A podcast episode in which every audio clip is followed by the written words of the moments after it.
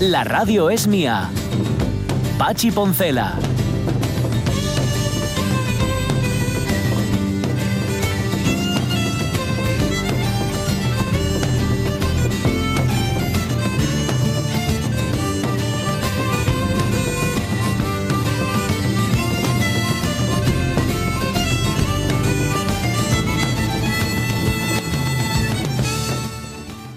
Las 11 y 6 minutos de la mañana, entre las advertencias medio en serio, medio en broma que pueblan estos días las redes sociales, están las de aquellos que aconsejan, entre ellos nuestro muy querido Luis Fernández, al que desde aquí le mandamos un saludo cordial, con el codo, evidentemente. Advierten que de vez en cuando, de vez en cuando ponte un pantalón de los que solías usar para salir a la calle, porque los pijamas son muy traicioneros.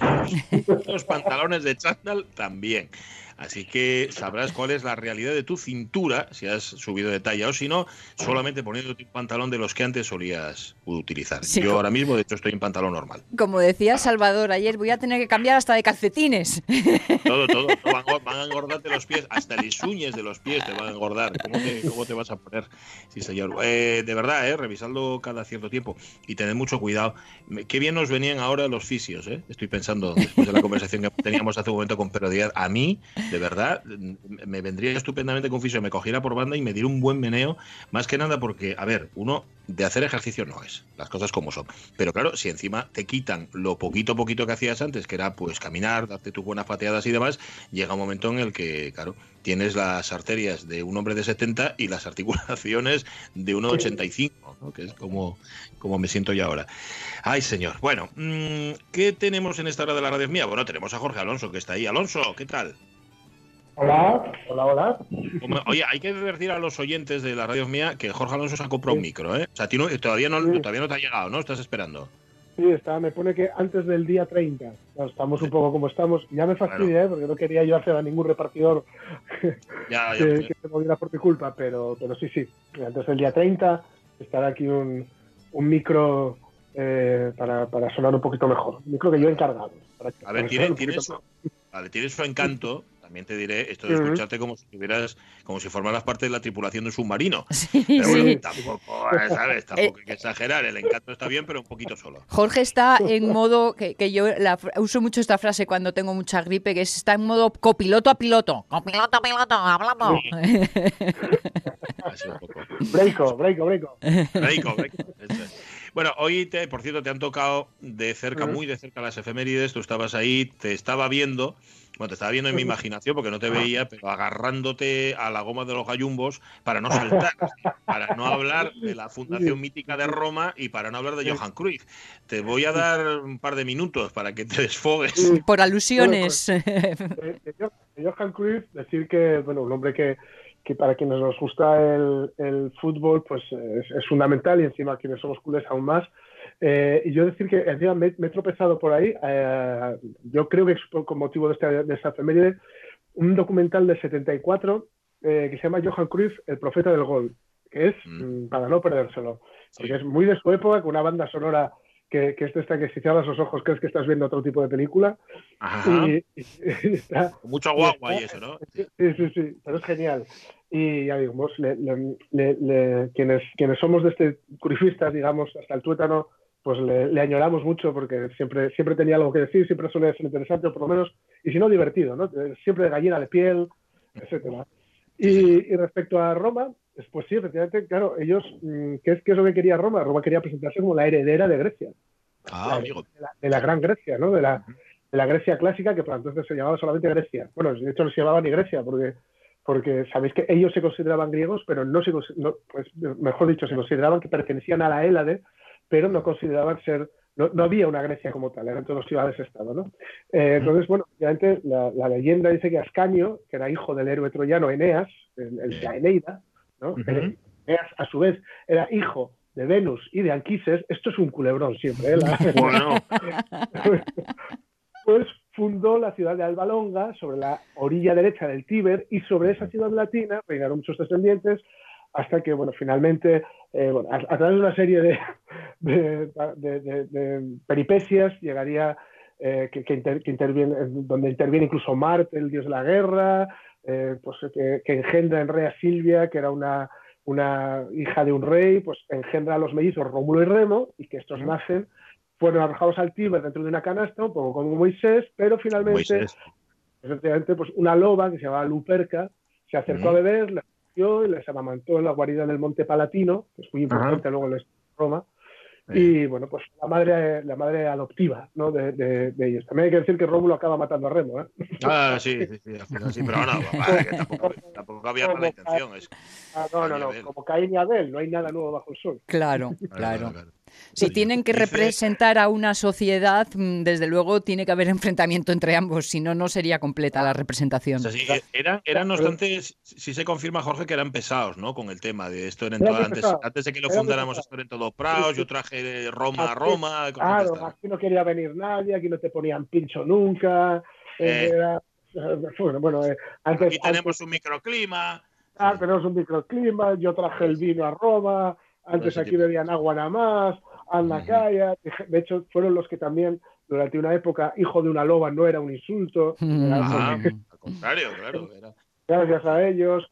Eh, pero bueno, eran dos tipos muy, muy peculiares. ¿eh? Rómulo, por ejemplo, eh, a la hora de discutir dónde fundar la ciudad, porque ellos, claro, discutieron, ¿dónde fundamos? Pues miraron y Rómulo vio 12 buitres, de esos que yo tanto quiero, que estaban volando sobre el Palatino, y Remo solo vio seis en otra de las colinas. Entonces Rómulo dijo que, eh, bueno, pues ahí, ¿no? Y lo que hizo fue eh, delimitar la nueva ciudad con un cuadrado, un arado, en lo alto del Monte Palatino, y dijo que mataría a quien osase traspasarlo.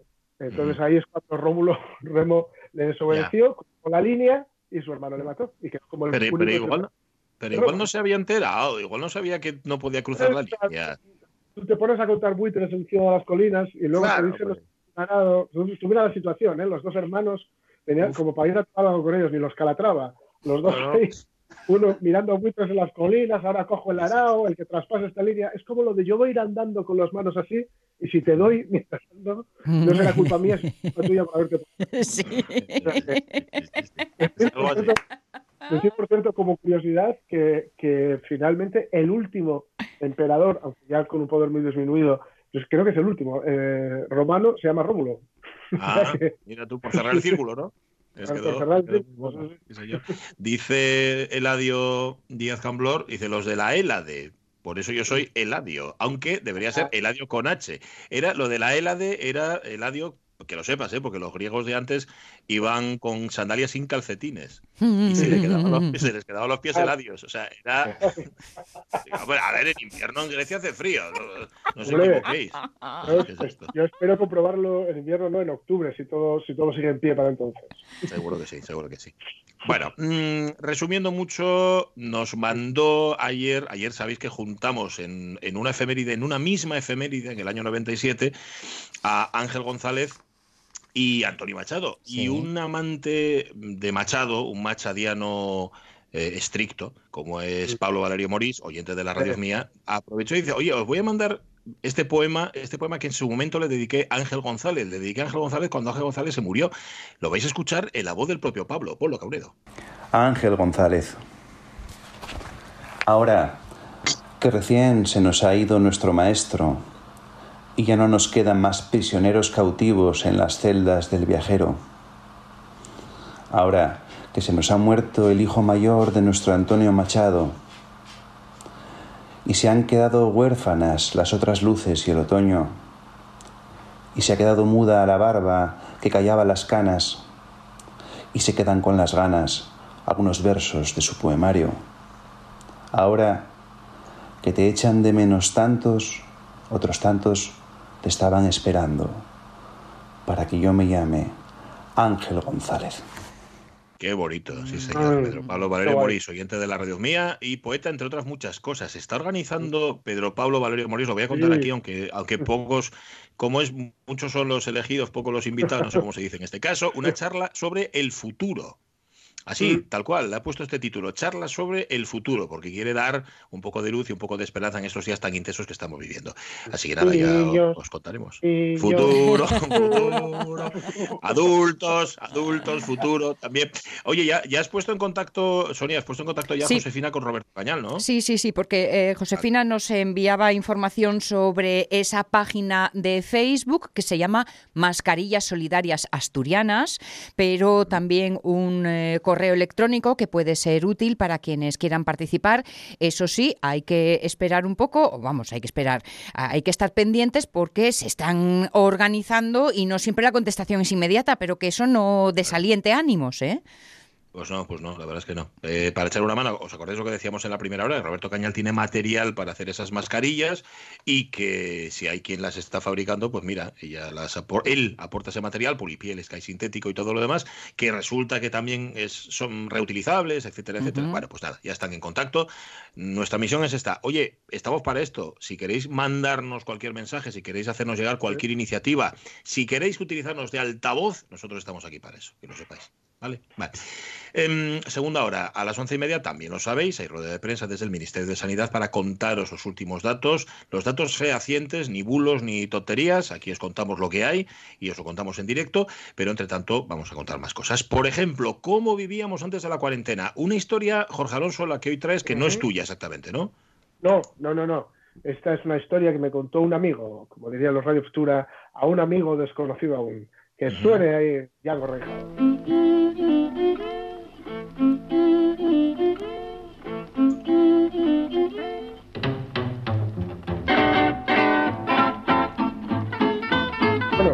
Bueno, efectivamente, la medicina, los hospitales, la sanidad, como el dinosaurio, siempre han estado ahí. La cosa es en qué medida, en qué condiciones y para quiénes, pero siempre han estado ahí. ¿no? Sí. Eh, a ver, nunca es agradable la visita a un médico, aunque bueno, hay gente para todo, qué sé yo, hay, igual hay gente que le mola, ¿no? Pero en general, por, lo general, no lo es. Y ahora mm, que estamos con, en, medio de esta pandemia, pues menos aún, ¿no? Es que genera aún más aprensión. Yo tengo, desgraciadamente, bastante experiencia, ¿no? Por el tema de ser asmático, dice mi amigo, que esto no me pasó a mí, insisto, le pasó a un amigo. Sí, es un amigo tuyo. que lo mandó. Em, es asmático también, entonces bueno, hay muchas cosas que nos unen. Pero es asmático me dice que de, cuando los tercios, de cuando Flandes, de cuando todo eso, es asmático en plan Arturo Pérez Reverte. Ajá. Asmático, sí, sí, asmático de los de si me pongo dejo de respirar y palmo. Ya está. A mí no me conocéis por los males. claro, claro, a mí no me conocéis. Yo, yo vamos, yo me cojo, me, me, me pongo pues, y me mueve, me muevo y caigo en este polvo, en este polvo que forma esta España nuestra que nos une, ¿no? En fin, todo eso, el, ser asmático, pues me hizo, dice mi amigo, conocer más consultas y hospitales de las que, de las que os recomiendo, de los que os recomiendo. Eh, sobre todo porque de Guaje no había ninguna de las maravillas que ahora nos hacen la vida más fácil. Y menciona especialmente la unidad especializada de Jove, que efectivamente es una maravilla, ¿no? En Jove hay una unidad especializada de, solo para el asma, ¿no? para enfermedades respiratorias, pero muy especialmente para el asma. El caso es que antes eh, los asmáticos, y, dice que, bueno, pues, eh, tenía que, lidiar un poco con, desconocimiento. Pues, comenta, comenta cómo en ocasiones incluso se le, se le recomendaba eh, beber leche, que era buena para el asma. Ah, sí, se decía. Pero dice que con altibajos y alternancias, este chaval pues ha tenido incluso relación con el tabaco. Se ve que es ah. imbécil, como quien nos habla, ¿no? Eh, el caso es que dice que en los momentos más complicados, en los momentos de más estrés, en los momentos de más nervios, era cuando más fumaba. Eso, quien aún sea fumador, pues seguramente lo reconocerá, ¿no? Pero también dice que supongo para agravarlos esos momentos, eh, pues generó una afición por el, por el humo que le llevó a fumarlo aliñado, ya sabes, lo que movería el fari, la mandanga, hmm. la lejía. La lejía, dejar los chavalotes. Vale, que camele con ese camelón. Él dice que yo creí que me sentaba muy bien, pero años de ansiedad me confirmaron que no, que la verdad es que no. Y eso que alguna que otra pista me dieron. Y cuenta el día que él le sentó tan mal que le dio una taquicardia. Uf, qué miedo, diréis, mm. una taquicardia. Pero dice, bueno, ya, taquicardia, taquicardia, taquicardia, taquicardia a nivel 180 pulsaciones. Y esto no me lo invento, dice. Esto es lo que marcó en urgencias, nada más llegar a verlo, lo que marcó en urgencias cuando te ponen esta cocina en el, en el dedo, por ejemplo, para las pulsaciones, dice que nada más verlo, el sanitario pidió un carro de paradas. Un carro de paradas. Sí. No sé qué es, no sé qué es eso porque nunca he tenido que utilizarlo. Carro de paradas, de paradas ¿no? sí, sí. y dice mi amigo, nota, eso no ayuda. Nada, bajarte las pulsaciones no ayuda. claro, también dice, y que cuando llegues al box te ayuden precisamente a quitarte la ropa y la metan en una bolsa de basura, tampoco ayuda. Porque el siguiente que tiene la bolsa eres tú. Claro, eso, si, si, ya lo aderezan con un quieres que avisemos a alguien o a un cura, pues, ya, ya, fatal del todo, ¿no? Sí. Dice que cuando me pusieron los cables y aparatitos para ver cómo iba la cosa, vieron que efectivamente no muy bien. Así que me inyectaron diazepam por vía intravenosa. Bien. Comenta que luego llegó el médico, que era un chaval bastante joven y saleroso. Algo así me dice como un Boris Izaguirre de bata blanca, y me preguntó que qué me había metido. Así, pum, de mano. Ah, directamente, claro. Mi amigo se produce a continuación el diálogo y dice, nada. Dice, en serio, necesitamos saberlo para lo que queremos, no te ponga peor, que ya es decir, claro. nada, venga. Bueno, sí, nada. un porro. Mm. Dice, ¿un porro? Dice, sí. Ni cocaína, ni speed, ni pastillas, nada de eso. Un porro. ¿Te has fumado un porro y te has puesto así? Dice, sí. Uh -huh. Uno nada más. Dice, uno, en serio. ¿Te has puesto uh -huh. así? Porro, que se lo juro. Recordad que estaba mi colega tendido en una camilla y con una vía diazepam uh -huh. entrando su torrente sanguíneo. Y le dice el médico, sería ficha, claro. ¿Perdón? Dice que fumarás ficha en vez de fumar polen. ¿Tú sabes lo que le echan a eso? Yo la verdad es que hasta caucho de los neumáticos le echan. Hola. Uh -huh. Pero hay que fumar polen, hombre. Y le dio a mi colega tres la mejilla. Ajá. Mira que Dice, tranquilo, le dijo el médico que te vas a poner bien. Dice, mira, ya has bajado a 90 pulsaciones, pero recuerda, tienes que fumar polen, no ficha. Dice mi colega, dice mi colega, si me llega a guiñar un ojo, hubiera pensado que tenía. Porque me estaba haciendo una campaña muy agresiva. Creo que le juré por lo más sagrado que a partir de ese momento siempre, siempre polen, Siempre, hasta cuando no fumara. Hasta cuando no fumara. Y eso que además de asmático, me dice él, soy alérgico al polen. El caso es que me dice mi, mi amigo que mientras estaba allí con todas estas cosas, con el médico, con el polen, con el carro de paradas, con el diazepam chutado, dice, mientras estaba allí escuché un barullo tremendo fuera en la sala de espera. Y aquel barullo era, pero cuidado, mi amigo que sabe muy bien cebar estas cosas, dice que eso mejor lo cuenta mañana. Ah, Y que mientras tanto, mientras tanto, ojito con lo que fumáis y que vivan los que están ahora y siempre curándonos la salud. Y nuestro sistema público. ¡Que viva! ¡Viva el municipio por antonomasia! ¡Viva nuestro señor alcalde! Una cosa, esto que cuenta tu amigo tiene mucha razón de ser, que un médico te informe. Yo creo que Sí. forma, forma parte de, de, ¿sabes? de sus funciones. Vamos a ver, yo no le voy a decir que usted deje de fumar o de fumar Claro. droga, lo que sea, porque, porque ¿qué, qué, qué tengo yo? Claro, yo eso lo puedo recomendar, pero ya que va a seguir fumando, oiga, fume usted en Claro. condiciones. Claro, fume calidad. Claro, Sí, claro. Pero faltaba decirle que yo, que yo que precisamente tengo yo aquí. Sí, sí, sí, bueno, eso ya, eso ya era la segunda parte. Oye, tenemos un amigo común, Sonia Villaneda y servidor, que es un experto en vinos, que sabe mucho, mucho, mucho de vinos. Y él decía siempre, bueno, lo decía antes de tener hijos, ahora tiene creo que dos. Sí. No sé si seguirá pensando lo mismo. Dice, oye, mis hijos, yo creo que voy a tener muy, muy difícil, muy difícil que no hagan botellón. Yo voy a intentar que no hagan botellón, pero en caso de que lo vayan a hacer, que parece que tengo un noventa y tantos por ciento de posibilidades de que así sea, yo les voy a aconsejar qué vinos tienen que utilizar y qué licores tienen que utilizar para que sea pues lo mejor posible. Que no es lo deseable, pero por lo menos que haya información, ¿no? Oye, esto es lo de si no puedes con ellos, únete a ellos. Claro. Eh, minimizar riesgos, riesgos colaterales. Minimizar. Eso es. Bueno. Eh, gracias, Jorge Alonso. Eh, es un amigo tuyo este, ¿no? El que le pasó. Un amigo, sí, sí, es un colega que, bueno, escucha las radios mías y Muy amigo. le ha hecho gracia a esto y las. Es muy amigo.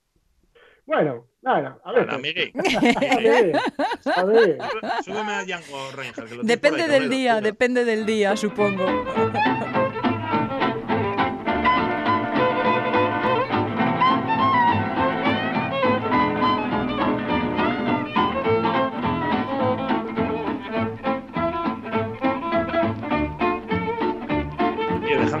Os lo recuerde, que ya lo sabéis, ¿eh? que noche tras noche cambia de horario.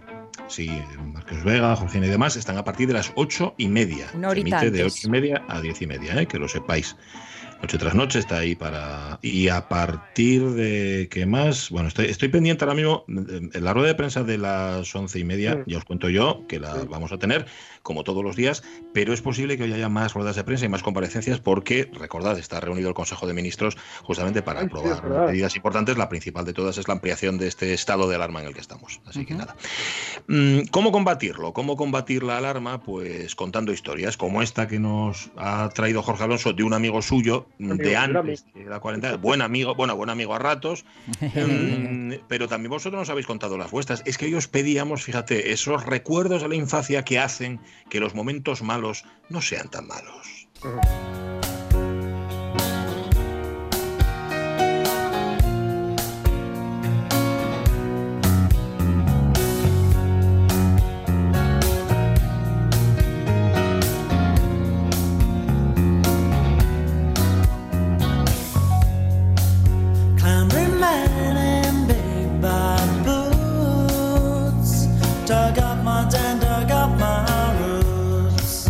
Como ese movimiento instintivo que tenemos cuando decae la conversación o como cuando viene un familiar que hace mucho tiempo que no vemos o, bueno, sencillamente cuando nos aburrimos, que es sacar un álbum de fotos.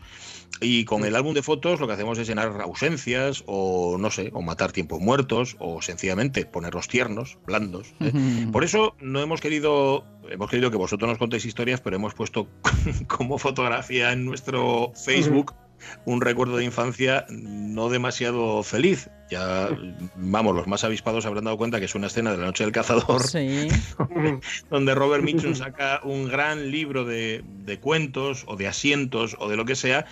Y bueno, parece que a la niña la convence un poco. A él, no, al niño no le convence en absoluto. Mirad la cara que le pone y mirad el tupé, por cierto, que lleva el niño. ¿eh? Todavía, todavía la pusieron en TCM este fin de semana, la noche del cazador. Qué peliculón, qué peliculón. De, decían, hace, hace muchos años yo escuché a alguien decir que la niña realmente no era una niña, que era Charles Lawton. La verdad que era el propio Charles Lawton. Fijaos en la cara de la, de la rapacina. Es un poco viejo joven, sí. Es un poco viejo joven, sí, sí, tiene ese gesto así un poco extraño. Bueno, ¿qué nos han contado los oyentes? Dice Marce Gijón, uno de mis recuerdos es preparar galletas de nata en casa de mi tía Maruja para luego ir a comerlas al cine Goya que estaba al lado del Paseo de Begoña. De acuerdo, Marce. Y tenía sesión continua el Goya. Si te gustaba la peli, podías volver a verla. Ese olor de las galletas en el horno nunca se me olvida. Tiempos felices que pronto volverán. Ánimo. Abrazo para todos. Lo que nos cuentan los oyentes es, como diría Hilario Camacho, aquellas cosas que lo guardo entre aquellas cosas que un día recuerdo y me hacen sonreír.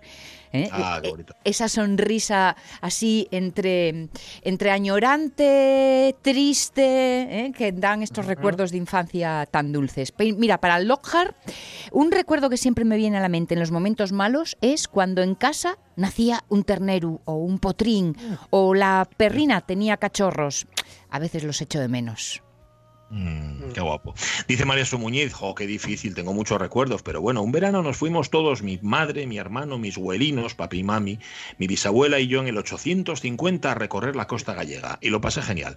Pero uno que nunca olvidaré fue ir, atención, al circo de los payasos de la tele. y Gaby, anda. Gaby me cogió en brazos y me dio un beso. Hola. Ah, y eran en color. Eran en color, yo les veía en una tele en blanco y negro. Un día menos para que vuelva el rumbero y para que esto termine.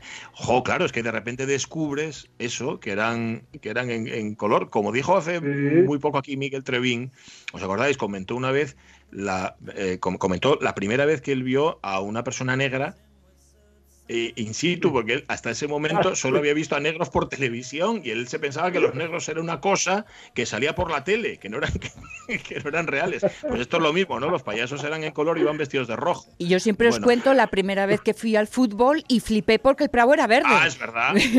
Claro. No, pues tener a Gaby tan cerca. A mí Gaby me daba bastante miedo, ¿eh? Gaby me asustaba un poco. Es un poco bueno. siniestro. Claro, porque. Gaby era el serio, ¿no? Era, Era el, serio, el- Augusto. el Augusto, eso. Bueno. Cristina Tuero Ordóñez, buenos días. Son muchísimos los recuerdos que se agolpan ahora mismo en mi memoria, pero dado el momento que estamos viviendo, me acuerdo de cuando pasé la varicela, que me dio muy fuerte. Incluso me tenían que dar pastillas para dormir de los picores y dolores que tenía. Cuando me recuperé, me vino a buscar mi abuelo con su camión Ebro y me llevó a dar una vuelta. Si no recuerdo mal, debí de estar como 20 días en cama. Aquello fue una enorme alegría después de haberlo pasado tan mal. La varicela, que la pasé con 13 años. Ujú. María Sola pasó con 16 y las paperas con 20 y las dos veces dice María es creí morir. Mm, sí. Se pasa muy mal, dice Cristina Claro, Tuero. Sí, sí, que. Por cierto, permíteme aprovechar eh, la coincidencia con el nombre, el trabajo que está haciendo Cristina Tuero, compañera del comercio, en eh, la pestaña de última hora del coronavirus, que mantiene alimentada en tiempo y forma de una forma magnífica. Ujú, Pues sí, en la el trabajo que me imagino que será suyo y del equipo que tiene que está ahí detrás, ella hace el trabajo de recolección, Ajá. digamos, y ahí tendrá, sí, sí, sí, la verdad Es es, que, que- es un trabajo estupendo de Cristina Tuero y de los compañeros del comercio. Sí, Bueno, señor, sí, señor. eh, eh, Si es que están, si es que de verdad, si no fuera, oye, y déjame que lo, ya que ya que lo has dicho, Venga. ya que lo has dicho, creo que no lo he dicho todavía aquí en la radio mía. Si lo he dicho, vamos, no tenéis ni que disculparme porque seguramente estaréis de acuerdo. Déjame que felicite a la gente de los servicios informativos de RTPA Sí, por el trabajo que están haciendo. Y a los compañeros y compañeras en concreto de RPA, yo de verdad os, os lo digo en serio, mm, no sé si a estas alturas de la película hay todavía quien tiene alguna duda sobre el trabajo, la labor que realiza el ente público Radio Televisión del Principado de Asturias para, como se decía, como se suele decir, ¿no? vertebrar, para contar, para mantener informada y entretenida a la gente. Esta crisis lo está demostrando. Así que desde aquí me quito el sombrero que no llevo, hago un gesto así con, con la mano en la cabeza, porque de verdad, yo mismo, fíjate que somos mayores ya para esto, ¿eh? yo mismo estoy impresionado. Así que nada, dicho queda y no quiero emocionarme. Isabel Menéndez, la fiebre reumática maldita. Recuerdo que a través de un gran radioaficionado de Cardeo y vecino me consiguieron la medicación que no había en este país. La enorme solidaridad y los meses que mientras me ponían la medicación tenía que estar boca abajo, madre mía, lo que me ayudó a leer libros de todo tipo. ¿no? Y después de ahí sacó algo bueno, pero la verdad es que no quisiéramos pasar algo así. ¿eh? Sí, ¿a qué precio? Pepe Mieres, cuando murió Franco estuvimos una semana sin clase y lo pasé fetén. Por Eh. cierto, ah, sí, hacer esta pregunta y poner la noche del cazador, pero claro, Es que marca la casa, Pepe, no, no puedes pedirnos más. Roberto Cañal, uno más, uno menos. Acuérdame cuando me operaron de Les Angines. Todo el mundo se acuerda de operaciones hoy o de enfermedades. Seis años tenía. A lo bestia, como se estilaba, es verdad, te las arrancaban. Acuérdame cuando llegaba mi padre del taller con el helado de Diego Verdú al mediodía y de noche sobrevivía a base de laos y de flanes. Duró una semana. Pero cómo me puse. Mira, Salva pasó y lo mismo. Salvador Fernández dice, clavado, también pasé por ella. Recuerdo compartido ese por muchos. Servando Álvarez del Castillo, mi recuerdo es para mis abuelos y mi padre, cantando en el escaño de casa. Me saca una sonrisa en cualquier circunstancia, esté donde esté, siempre en mi memoria. Qué guapo. Servando, sí señor. tira, tira. tira Para. Salvador, elegir uno es casi, Salvador Fernández, es casi imposible, aunque podría valer la primera vez que subí a los puertos de alta montaña, donde llevábamos las vacas por el verano. Tendría probablemente ocho o nueve años y fuimos mi padre y yo desde Sotiello, en Lena, hasta Penarruea, en Quirós. Llevamos con nosotros, portando la comida y algo de ropa, a nuestro burro Palito. Qué guapo. Mm. Bautizado así en honor al cantante argentino de moda entonces, Palito Ortega. Yo montaba de vez en cuando y así, poco a poco y después de muchas horas, llegamos a los puertos. Allí nos quedamos a dormir en una cabaña comunitaria junto con otros tres o cuatro vaqueros más que por allí andaban ese día, una cabana. El fuego en el suelo, el fumo que hacía que picaran los ojos, las historias que contaban en Bable Quirosán que casi no entendía, los cencerros de las vacas y una noche con estrellas que se veían a través de las rendijas y porque la puerta quedaba abierta. Configuran algunos de los detalles que forjaron mi pasión por las montañas que vivirán conmigo mientras yo viva. Bueno, qué, guapo, Salvador. Qué guapo, sí, qué señor. Águeda González Díaz, hay unos cuantos, por suerte, unos cuantos recuerdos. Una noche de Reyes, despierta con los nervios y procurando no respirar para que no se diesen cuenta de que ni estaba dormida. A la mañana siguiente había una casa de muñecas montada en la salita. Creo que fue mi mejor día de Reyes. Y Alfredo García Vázquez nos pone, dice que tiene muy buenos recuerdos. Uno en mi quinto cumpleaños en la Fuentona, en Turón, con la mi prima Rosy, la mi hermana Ana Isabel, Ana Isabel García Vázquez y Rinti, el perro, que me da la impresión de que ya la foto que nos pone debajo y que Sí. es una preciosidad. La de la mano Sí. en la cara y Ana Isabel. Dice ella para que la, reconozcamos Ah, vale, bien. vale, ¿eh? Gorgo carmelita, qué difícil elegir. Eh, por mi edad yo viví una infancia de calle, mucha calle, en patines, patines, bicicleta, cascallos en la acera, pero recuerdo nuestras excursiones con merienda incluida desde Manuel Llaneza en Gijón hasta los praos del polígono a jugar de manera salvaje y aventurera porque por aquel entonces encontrabas algún carromato de gitanos. La imaginación se disparaba al encontrarnos alguno. Tuve mucha suerte con mi infancia, dice Gorgo. Qué bien. bueno. Son ya, dice, me vienen a la cabeza los días de la playa, en la playa en familia. Mi padre, que paz descanse, buceaba y mientras pasábamos el día jugando y comiendo todo lo que hacía mi madre, que también descansa en paz, ensaladilla, tortilla, filetes empanados y croquetas, con aquellas cestas de camping y el kit de mesa y silla. Recuerdo a uno de mis hermanos, que tampoco está, que iba con el truel y me iba trayendo quisquillas, que siempre fue eh, mi favorito, no te fastidia, de una a una o un par. Y decía, mira Sonia, quisquillinas para ti. También recuerdo el primer carnaval después de Pachu, de Pachu de Franco, claro. Mi madre me hizo un traje con papel de mujer galáctica que era muy moderno y chulísimo. Mm. Madre mía, yo creo que se están controlando los oyentes, ¿no? Para no contar, porque todos tienen un montón, un montón de recuerdos. Están seleccionando ahí fuertemente. ¿Qué dice. Bedmove, que la tienes por ahí? Uno divertido y otros un poco menos. El día Venga. que jugando al escondite por el Prau de Gloria en el Sotón, escondíme tras un murete y caí encima de una montonera cagaes de cabra. De aquella Mm. llevabas falda casi siempre. Total, acabé volviendo para casa con unos bragues de la susodicha Gloria. Y luego, hoy no puedo evitar acordarme mucho de mis abuelos y mis bisabuelos. El armario impecable, lo flipáis si lo veis, de mi abuela Leontina. La casina de Vega de la Felguera, de mi abuela Herminia, el corredor, la cocina de carbón y el paquete de rosquilles de anís, entre otros víveres que me daba siempre mi abuelo el inmortal. Mi abuelo Luis, que contaba los cuentos mejor que nadie en este mundo. De Palmira y su radio inseparable. Y de feito, en la mesa del chigre que teníamos, vigilante por si algún minero se pasaba. Mis abuelos fueron muy importantes para mi infancia. Y las que están vivas y bien son mi orgullo a sus 80 y más. Llevo Mm. muy impresionada desde que las noticias del ejército, ah, Ay, sí, por Dios. el, ejército y las residencias. Quería decir que no hay Ujú. recuerdo de mi infancia sin que al menos un vuelo importante estuviera allí. Ánimo. Ajá. Qué guapo, qué, Qué guapo y qué guapo. terrible, Sí, ¿verdad? señor. Las noticias en torno a las residencias. Ay, eh, Pepita Pérez, de muy pequeña bañándome a la recha y mi abuelo cuidándome, ¿ves? Otra vez un, un gualú. Hay Sí. muchas cosas en el agua, ¿eh? Y pregunto qué es esto y mi abuelo dice que ocle. Cada vez que entro en el mar y veo ocle rojizo y algas verdes, acuérdome de día. El ocle, que a los guajes y a los guajes pequeños y pequeñas da- daba yo mucho asco, ahora creo que sigue dando asco. Yo Mm. creo que conseguí que al mío dejara de dar asco, pero no sé cómo lo hice. Yo creo que metiéndolo de cabeza, no sé. Pero, pero siempre nos dio mucho asco a todos. Catalina Amaral, la infancia en sí debería ser sagrada para todos. Me quedo con un recuerdo en general, bueno, más bien una sensación que estos días me persigue, la sensación de protección, el concepto de tiempo, que parece que nunca pasa, tener la suerte de estar rodeada de tu familia, hermanos, tíos, abuelos, primos, libertad. Me siento orgullosa porque evidentemente no somos las mismas personas, pero seguimos la misma costumbre. Un beso. Ujú. Gracias, Catalina. Venga, que nos quedan cuatro. Blanca Soto, buenos recuerdos muchísimos. Imaginaros cinco hermanas y cuatro primos, todos los fines de semana saliendo al Campillín o al Parque de San Francisco, todos juntos para ver a la osa Petra o para jugar. Lo que no se le ocurría a uno, se le ocurría a la otra. Qué paciencia tenían con nosotros. Ay, las navidades, todos juntos, con los papis, los abuelos, los tíos, los primos. Vaya recuerdos.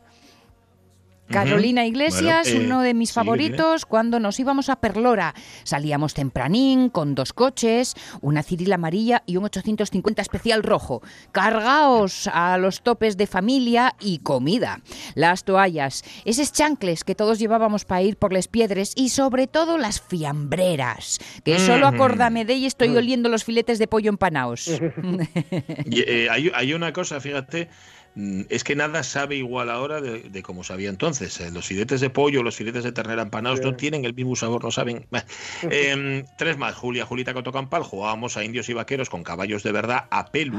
Con caballos de verdad a pelu. ¡Hala! Para habernos matado, dice Julia. Eh, Luis José Vigil Escalera recuerda especialmente de su infancia la Nochevieja de Sabrina. Qué ¿Os malullos. acordáis, no? Sí, sí. que se le Sí, escapó sí, un sí. pecho. Javier Castro Viejo, hay muchos, pero ahora que no está ninguno de los dos, mi padre cantando zarzuela y a mi abuela, me imagino que acompañando, porque aquí se cortó el mensaje. Jo, pues mira, Qué Javier guapo. Castro Viejo, yo me acuerdo ahora de mi padre, en efecto, cantando zarzuela y flamenco y grabándolo en un magnetófono de bobina que él tenía. Un magnetófono así, bueno, iba a decir yo pequeñín, no era tan pequeñín, y él se grababa a sí mismo. Aparte de cantar mientras se afeitaba, jo, cuántos recuerdos. Y muchos de ellos compartidos, porque al fin y al cabo, como decía el poeta, ¿no? La infancia es la única patria del hombre y de la mujer, y en esa patria creo que algunos sí que convivimos, ¿no? Se parecen bastante, vaya.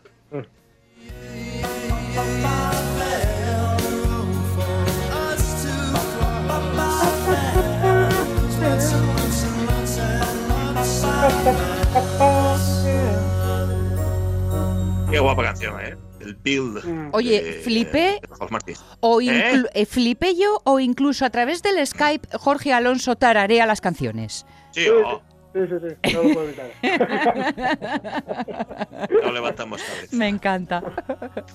Mira, estoy leyendo una información, uno de esos grupos que nacen ahora en esta situación de alarma, que se llama Rondadores contra el Virus.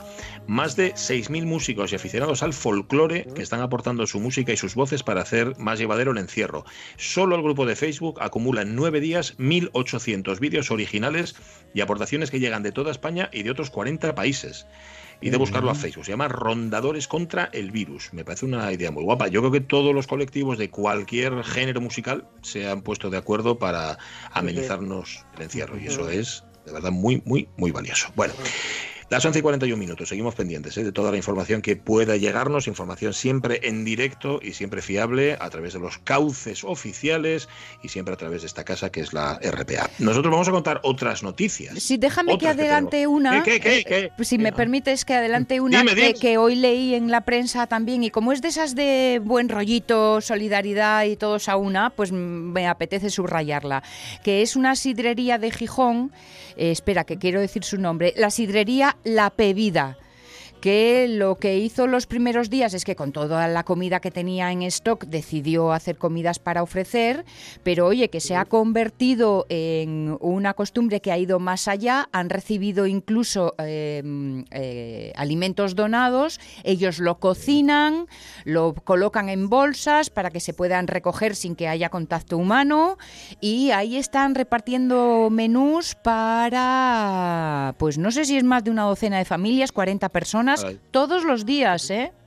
¿Mm? Pues mira, la, pedi- la pedida. La pedida en la calle Roncal.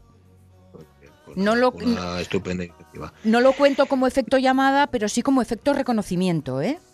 Bueno, y que si hay alguna más que se anime, porque también hay, es que muchas veces no se te ocurre. Sí. Eh, esto puede, esto puede pasar. Dice, yo quería echar una mano, pero no sé cómo hacerlo. Dice, claro, Mm. pues, si eres Amancio Ortega, eh, pues sueltes unos milloninos, inviértelos en no sé qué. Pero fíjate, luego la imaginación de otros espolea la tuya. Y a lo mejor resulta que una iniciativa que hicieron otros a ti te da, te da alas. Bueno, también puede funcionar.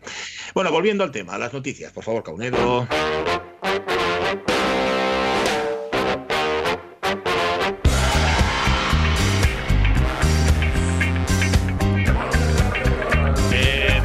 Coronavirus, ¿eh, Jorge Alonso?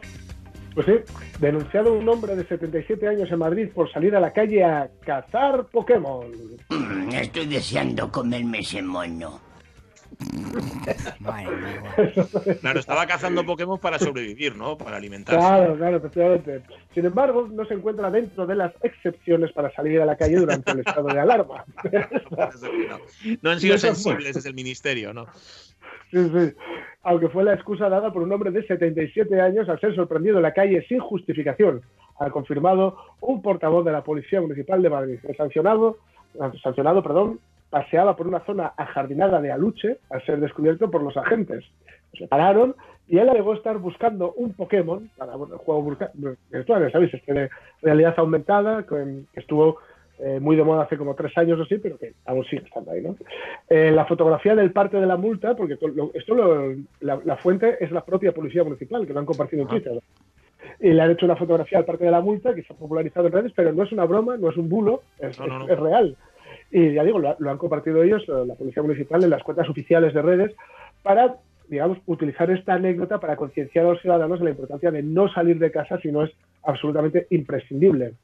Os cito que desde el comienzo del estado de alarma, que fue el 15 de marzo, que nos parece que hace un montón, bueno, ya hace una, temporadina, hasta el domingo pues habían hecho 4.580 denuncias por, por incumplir las, las, las restricciones, ¿no? De modo que no está nada mal. Recordar que las multas van entre 300 y 30.000 euros. Cuando Mm. nos toca el bolsillo. Y decir que ellos en la, en la, en la noticia, en Twitter, perdón, en el tweet que hicieron, ponían que recordaban que, pues eso, que cazar Pokémon no está dentro No, de, sí. Lo permitido. Así que nada de salir a cazar Pokémon. ¿Está claro? Venga, repitan conmigo, repitan cantando.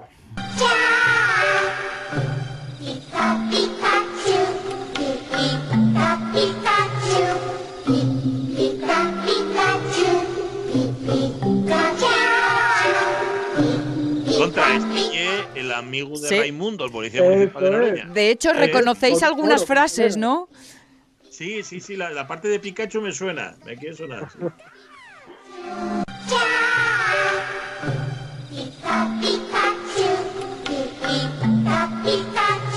Ay, que nos hacemos Yo- unas risas con estas cosas, pero que no, no son de broma, ya lo sabéis, que las normas están para cumplirlas y si no es por responsabilidad, por lo menos por la sanción, de 601 a 30.000 euros. Bueno, y, hay que hacerlo por egoísmo. No vaya a ser Sí. que luego vuelva el asunto a uno.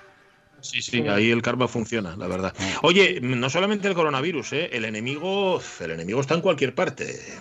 Aquí te traigo tu desayuno, mi amor. Atención, plato. Para que veas qué huevos tan divinos te preparó Aurelia. Te aseguro que te van a abrir el apetito. Obedéceme. ¿A qué le tienes miedo? ¿Por qué no lo destapas?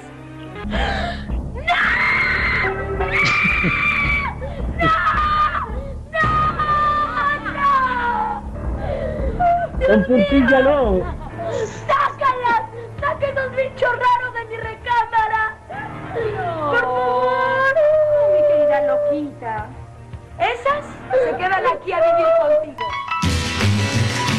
Esto era una escena de maldita lisiada, que realmente no sé si se llama así el culebrón, pero como era el grito de guerra de la mara de la película, en, en el que le lleva el desayuno, le lleva unos supuestos huevos y cuando levanta la tapa lo que aparece son unos bichos, unos bichos asquerosos. No vamos a dar detalles, que tampoco es plan. Se la quiero dedicar a Luis Fernández, que es muy fan de la maldita lisiada. Bueno, no solamente el coronavirus, sino también el anisakis. El anisakis, chavalería, se ha multiplicado por 300 en los últimos 50 años. Ya sabéis que es un parásito. Podemos encontrarlo en el pescado, en los cefalópodos y causa alergias y también alteraciones digestivas a, los humanos cuando consumimos estos pescados. Bueno, pues es 283 veces más abundante que en 1970. Y claro, tiene importancia porque esto implica no solo nuestra salud, sino también para el resto de mamíferos marinos, según se advierte en un estudio de la Universidad de Washington. Han publicado un trabajo en la revista Global Change Biology que alerta de que el anisakis, que se transmite a los humanos al comer pescado o, como os digo, cefalópodos crudos o que estén mal cocinados, lo que hay que hacer es eh, congelarlos previamente, ha aumentado su presencia en los mares de manera dramática en los últimos 40 años. La presencia de estos parásitos pues va afectando a través de toda la cadena trófica. Los gusanos lo que hacen es eclosionar en el océano. Así lo que ocurre es que infectan a pequeños crustáceos, por ejemplo, los camarones que viven Ah, en el fondo del mar, los quisquilles, vale. Después los peces se comen a estos pequeños crustáceos. Los gusanos se transfieren a estos peces, la cadena continúa Ay, Dios. porque el pez grande se come al chico y Ay, al final. Pues, me estoy mareando. el pez más grande, bueno, en este caso el mamífero más grande, los marinos y nosotros, pues nos lo metemos dentro.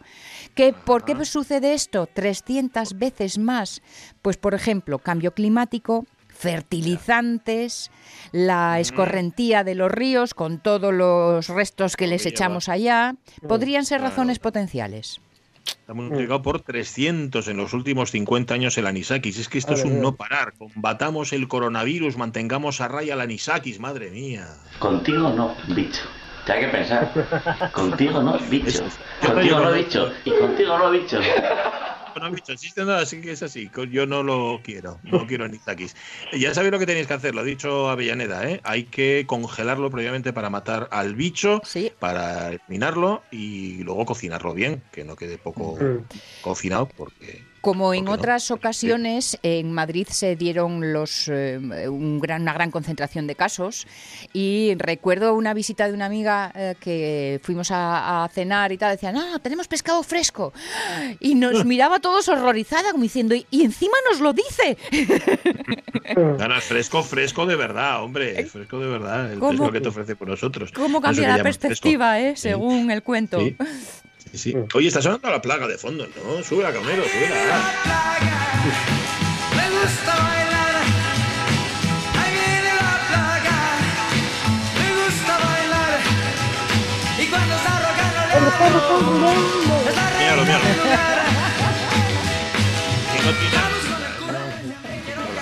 Bueno, 12 menos 10, seguimos esperando la información la información en directo, la última hora, el minuto y el resultado de la situación de alarma en la que estamos. Os contamos un poco de cine. Mientras tanto, la agenda que ha preparado Ramón Redondo. Vamos allá, venga. Hoy es 24 de marzo, tal día como hoy en el 39 se estrenaba Cumbres Borrascosas, la original, la de William Wyler, y fin de jornada, película de Julien Duvivier, que no pongáis carita porque no la habéis visto. No. Os, os gusta mucho poner la boca así en, en, piñón, un poquito de piñón, decir Duvivier, pero no la habéis visto. Las cosas como son. solo, solo, para demostrar que sabes Duvivier. Ya, claro, Duvivier. Ya la viviremos, anda. Bien, eh, Curcio Malaparte, aparte de ser un grandísimo, grandísimo escritor, y hay que recomendar La piel, por ejemplo, que es un grandísimo libro, hizo una película y la estrenó tal día como hoy del 51, El Cristo Prohibido. Yo tampoco la he visto. Esta sí, la vi de hecho en el cine. En el año 64 se estrenaba La caída del Imperio Romano de Anthony Mann. No la vi en el año 64 cuando se estrenó, sino en una reposición, pero me acuerdo de haberla visto. De estas eran las que me llevaba mi padre. Muy guapa. Sí, señor. Muy guapa con Stephen Boyd, que es Mesala, de Ben Sí, es verdad. Es verdad. ¿Qué más pelis hizo?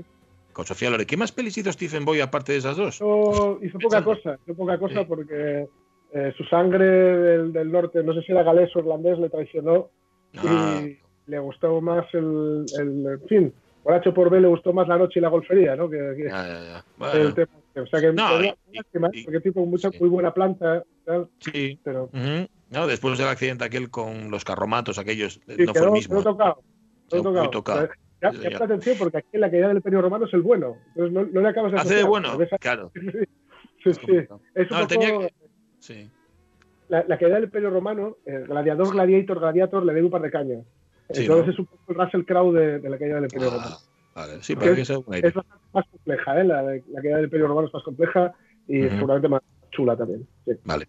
El cuarto, ¿El qué? Ah, vale. Que el cuarto hombre de Paul Verhoeven se estrenaba tal día como el 83. El del 84 tras El corazón verde de Robert Zemeckis, que es muy, muy entretenida. The Killer de John Bush se estrenaba en el 89, el mismo año de Leningrad Cowboys Go to America de Aki Kaurismaki. Eclipse total, Dolores Claiborne de Taylor Hafford. El otro día viendo Misery, nos acordábamos en casa de esta película de Eclipse Total que hace un papelón. Kathy Bates, Kathy Bates, que es una, es, una mujer que sufre maltrato. Bueno, es una película tremenda esta. Yo la recuerdo como una muy buena peli. Año 99, Matrix, de Lana y Lily Wachowski. Se estrenaba tal día como hoy, una película que dio mucho que hablar. Sí. Y que no, no la he vuelto a ver. No sé si ha envejecido bien, mal, si se puede seguir viendo. Yo, a mí me... que no la, no la he revisitado. Ah, yo vi el, el, trío hace poco, pero no soy objetiva, es que me gusta mucho. Ya, claro, es que eso depende también. 2006 estrenaba Crónica de una fuga de Israel Adrián Caetano, que es argentina, y Daniel Sánchez Arevalo eh, estrenaba Azul Oscuro Casi Negro, tal día como hoy. Y en el año 2011... 110. 111, 112, 113, 114, 315, 316, 317, 318, 319, 320, 321, 322, 323. Y otra vez me cago la reputa que le parió. A ver, la caja dice 350 tornillos Philips Industria Argentina. Por supuesto que lo cuento, ¿cómo no lo voy a contar? Dice 350 en la caja. ¿A mí qué carajo me importa que la máquina a veces suelte de menos y otra vez se suelte de más? A mí siempre me suelta de menos. Hmm. Escúchame una cosa. Vos decirle a tu jefe que me hinché las pelotas. Que si no me reponen lo que me falta, no le compro nunca más. Ya está. Ladrones de mierda. Personaje entrañable, el de Ricardo Darín en esta película, En cuanto chino, de Sebastián Borenstein. Es una peli muy chula. Qué No ganas le tengo a esta peli, Ah, sí. Sí. Ah, pues mira. que no la he visto. Bueno, Ciudad Morta de Xavier Artigas y Chapo Ortega se estrenaba en 2014. Se nacía tal día como Joe Barbera, que no era una señora. Sí, Eh, y Barbera no eran ni- ninguno de los dos una señora. Me pasé ¿eh? toda una El infancia creyendo... estuve yo creyendo eso. Que sí, sí, que se llamaba Ana, ¿verdad? Ana Barbera. Pues mira, pues este era William Hanna, no, este era Joe Barbera y nacía tal día como ya hace 109 años. Tom y Jerry, Los Picapiedra, La Hormiga Atómica, él era el 50%. Tal día como hoy, 24 de marzo del 16, nacía un gran, gran actor. Ah, oye, los muchachos del Sporting son mucho mejor que éramos nosotros, ¿eh? pero vamos. El número 4, ese alto rubio, bueno, ese es un defensa Era. sensacional. Maceda. Es internacional. Y el 11, Ferrero, ¿te has fijado? Uf. Es un fuera de serie.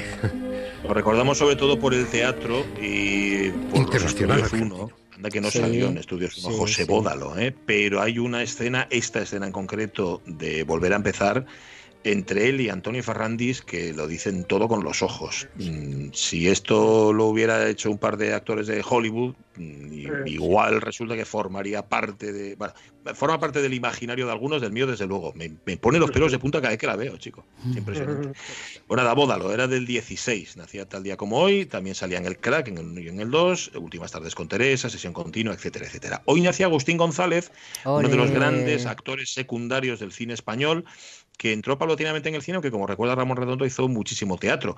Pues fíjate, está en algunas de las mejores pelis de nuestra de nuestro patrimonio cinematográfico, El tamaño natural, La regenta, La gran familia, Atraco a las tres, eh, El viaje a ninguna parte, La marrana, Belepoc, El abuelo, mm, Los santos inocentes, bueno, en, en- en todas. Sí, En me todas encanta Agustín González. Me parece un super top, mm, poco valorado para su valor, para su Sí, sí, sí. Sí, como Bódalo, pues igual, de estos actores Sí. que... De Bódalo decían, que yo no sé si es cierto, y esto algún actor lo podría desmentir, que era un tipo que era capaz, capaz de... Era, tenía tal concentración como actor, que era capaz de salir a hacer su papel en el escenario con un pinganillo puesto en la oreja escuchando los partidos. Sí. De Agustín González no se cuenta, pero de Bódalo sí. Eh, No sé si alguien que nos esté escuchando y que forme parte de la yo lo, veo, ¿eh? Lo Sí, veo. ¿no? Con un pinganillo escuchando a ver si hay gol en las jaunas y tú haciendo 12 hombres sin piedad. Pues imagínate, ¿no? 90 años cumpliría hoy un icono del Eh. cine estadounidense. ¿Quería hablar conmigo? Si es usted un Gansi, Eh, sí. ¿El fuego está controlado? diga a todo el mundo que se marche. Oh, vamos, tan grave es la cosa. Es un incendio y todos los incendios son graves. Mm, Bueno, al parecer no está usted al tanto de los modernos sistemas de seguridad que hemos instalado en el edificio. Los tenemos todos. Tenemos todos. Oiga, le ordeno que retire a toda esta gente de aquí. Creo que no me ha oído, capitán. Es imposible que un incendio en el 81 pueda llegar hasta aquí. Muy bien, yo lo haré. Oiga, un momento. ¿El alcalde está ahí? ¿Quiere que le imponga mi autoridad? En un incendio yo soy la máxima autoridad. ¡Ahí está! Sí, señor, esta es la frase crucial. Este era Steve McQueen en El Coloso en Llamas. Cualquier cosa que decía Steve McQueen, es que no tenía que mover mucho, ni la- movía un poco una ceja para arriba, un poquitín así que moviera la comisura de los labios. Era un tipo que absolutamente. no fuera incluso de capaz, de, capaz de, de apagar el incendio solo mirando. Posiblemente, una mirada de hielo, además así, ¿verdad? Para mí, Pues. Steve McQueen es junto a Dusty Hoffman papillón. Sí, sí, Mm, señor. en aquella Bueno, isla. ¿sabes? Que- es que todas las películas que hizo son, bueno, no todas, ¿eh? pero muchas son muy, muy icónicas. Papillón, La Gran Evasión, Los Siete Magníficos, Bullet. Mm. Oh, es que tiene, tiene cada peli, el rey del juego, no, no, el tipo. Bueno, vamos a ir al, al último corte, porque nos queda solo un minuto y medio y quiero yo que suene. A ver, hoy cumpleaños Curtis Hanson, el director de La y Confidencia, Los Jóvenes Prodigiosos. Cumpleaños María Garralón, la Julia de Verano Azul. Silvia Moon cumple hoy 63 años también. Jim Parsons, cumpleaños. O sea, Sheldon Cooper, 47, cumpleaños hoy. Jessica Chastain cumple 43. María Valverde, 33. Richard Widmar se murió hace 12. Y hace 12 años también perdíamos al mejor guionista español de la historia. Yo me he pasado la vida, David, escuchando cómo habla la gente en los cafés. Se oían conversaciones. No te- te- no- era una, una fuente de, de- de- de- de- de documentación Ahora no se oye, no se entiende nada de lo que dice la gente. No, no, no. Hay mucho ruido en los restaurantes para hablar. Estás muy cerca y hay que gritar. Eh, entonces me he pasado la, la vida mirando lo que pasaba a mi alrededor. No sé si me recuerdas, soy el hijo de Quintanilla, el de las... Sí, señor. Seis premios Goya de 12 nominaciones, cinco premios del Círculo de Escritores Cinematográficos, El Pisito, El Cochecito, Plácido, El Verdugo, Pipervin Frappé, El Jardín de las Delicias, La Lengua de las Mariposas, El Bosque Animado, La Vaquilla, que me hago. 97 guiones de cine, algunos de los mejores del cine español y no solamente en España, el trabajo también para el- Italia. el francés, italiano, sobre todo. Bueno, pues nada, Azcón nos dejó hace 12 años. Creo que vamos a las noticias, vamos al informativo, volvemos después, tal vez, en la tercera hora de la radio mía.